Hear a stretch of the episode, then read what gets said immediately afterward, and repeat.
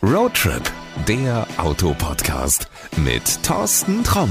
Hallo und herzlich willkommen zu einer neuen Folge. Diesmal stromern wir wieder durch die Welt und zwar mit dem Renault Megane E-Tech. Aber Achtung, er hat zwar den Megane im Namen, hat aber mit dem gleichnamigen Megane mit Verbrennungsmotor nichts gemeinsam. Also bis jetzt auf den Namen Megane.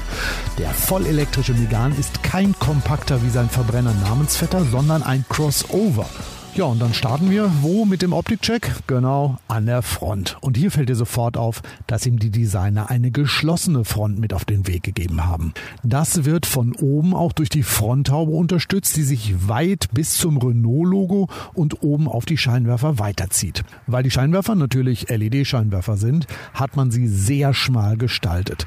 Bei unserem Testwagen gibt es unten in der Front einen Blickfang. Goldfarbene Einsätze in der Frontschürze sind von den Flügeln eines eines Formel-1-Rennwagens inspiriert und das schaut mal richtig cool aus. Und damit sind wir auch schon an der Seite angekommen. Die seitliche Linie des Megane E-Tech wirkt zwar muskulös, aber nicht hemdsärmlich. Die Designer haben die Flanken leicht eingezogen und die Schulterpartie dafür kräftig ausgestellt. Hinzu kommen riesige Räder. Bei unserem Testwagen sind es 20 Zöller, die von schwarzen Rathausbeplankungen umsäumt werden. Weil Renault aber auf mattschwarzen Kunststoff verzichtet und diesen glänzend schwarz lackiert hat, wirkt der Franzose nicht so wie dieser typische Offroader. Das Ganze schaut passig und edel aus. Besonders durch die super kurzen Karosserieüberhänge nimmst du den Megane E-Tech schon als bullig wahr.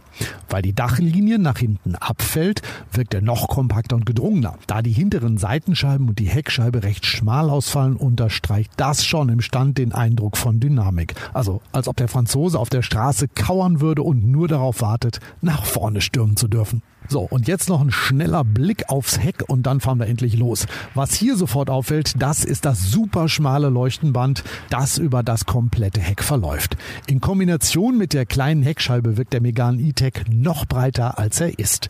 Im unteren Teil, da gibt es wieder ein goldfarbenes Accessoire. Der von dem Formel 1 Flügel inspirierte Einsatz hat auch hier seinen Platz. Klar. Und jetzt kommt der obligatorische Blick in den Kofferraum.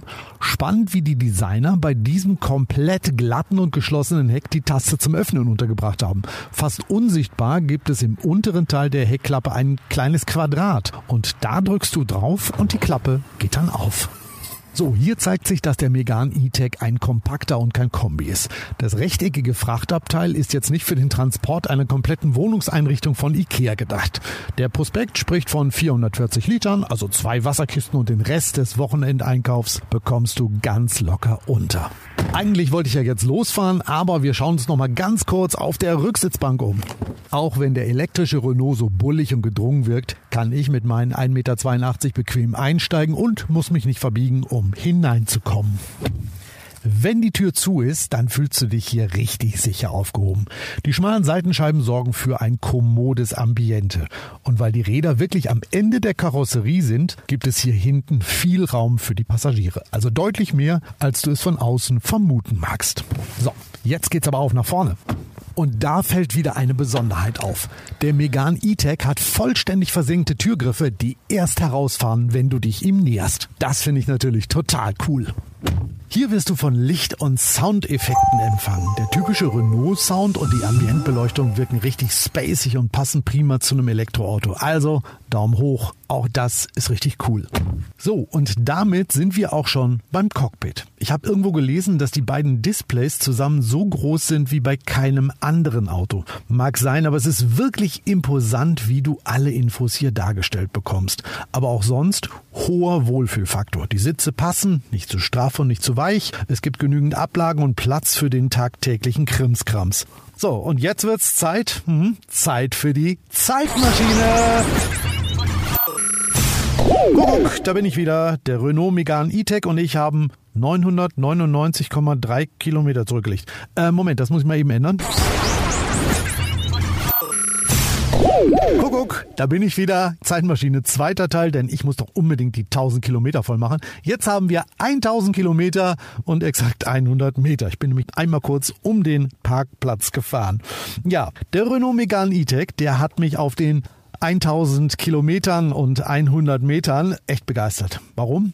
Weil er mit seinem Fahrverhalten überzeugt. Auf Wunsch also per Knopfdruck, sportlich direkt ohne Brett hart zu werden und auf langen Autobahnetappen, aber auch komfortabel zurückhaltend. Er ist immer agil und richtig handlich. Die elektrischen 218 PS fühlen sich nach deutlich mehr an. Also auch beim Überholen hast du immer genug Dampf.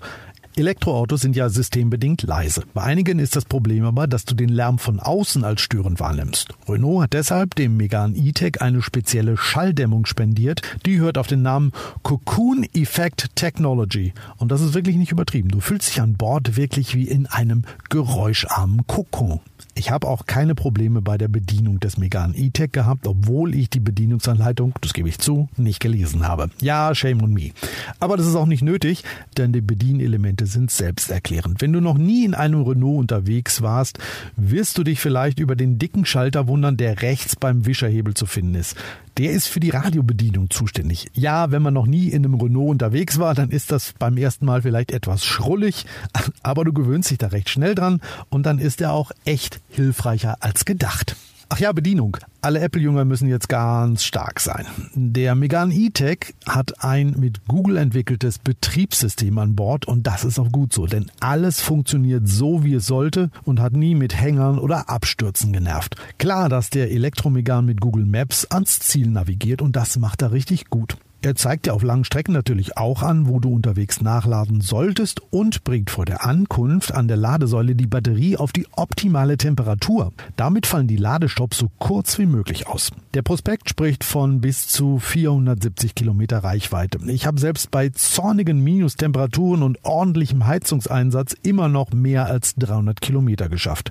Ich habe schon gehört, irgendwer hatte schon wieder gesagt, oh, so groß ist der Unterschied. Ja, aber das ist kein Problem. Selbst wenn du auf langen Strecken Strecken unterwegs bist, kurz mal für ein paar Minuten an der Ladesäule angedockt, dann eben, was weiß ich, aufs Klo oder einen Kaffee und dann geht's weiter. Am Anfang vielleicht erstmal ungewohnt, aber das ist alles wirklich ganz easy zu meistern. Ich muss jetzt mal langsam zum Fazit kommen, oder? Also, für mich ist der Renault Megane E-Tech ein absolut gelungenes Kompakt-Crossover, das optisch wie technisch Maßstäbe setzt. Hinzu kommt, dass selbst in der Grundausstattung das komplette Arsenal an Fahrassistenten an Bord ist. Also auch in Sachen Sicherheit hat der Franzose die Nase vorn. Mit all seinen Talenten hat er für mich das Zeug, Menschen in die Elektromobilität zu bringen, die bislang skeptisch waren. Ein schon futuristisches Auto mit eigenem Stil, das für neugierige neugierige Blicke sorgt, wenn du damit unterwegs bist. Für wen ist der Megane E-Tech also eine Alternative? Hm, auf jeden Fall für alle, die ein kompaktes Elektroauto suchen, mit dem man auch in der Stadt gut einen Parkplatz findet. Dazu ist er auch noch bezahlbar.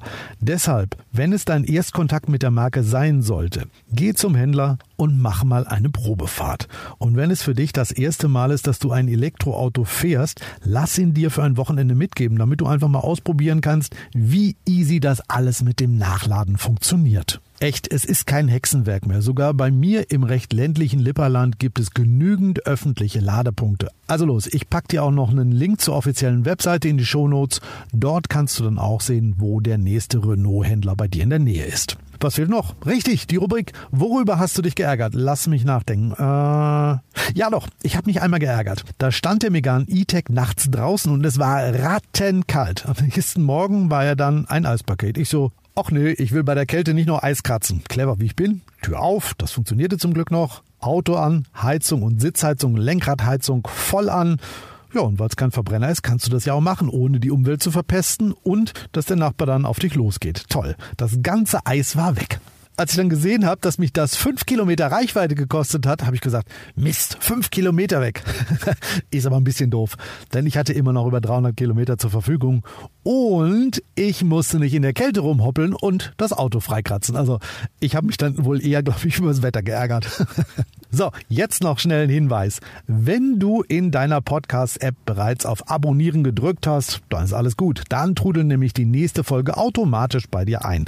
Hast du den Knopf noch nicht gedrückt, dann ist jetzt der richtige Zeitpunkt. Also, bis dahin, gute Fahrt und pass gut auf dich auf. Adios. Das war Roadtrip, der Autopodcast mit Thorsten Tromm.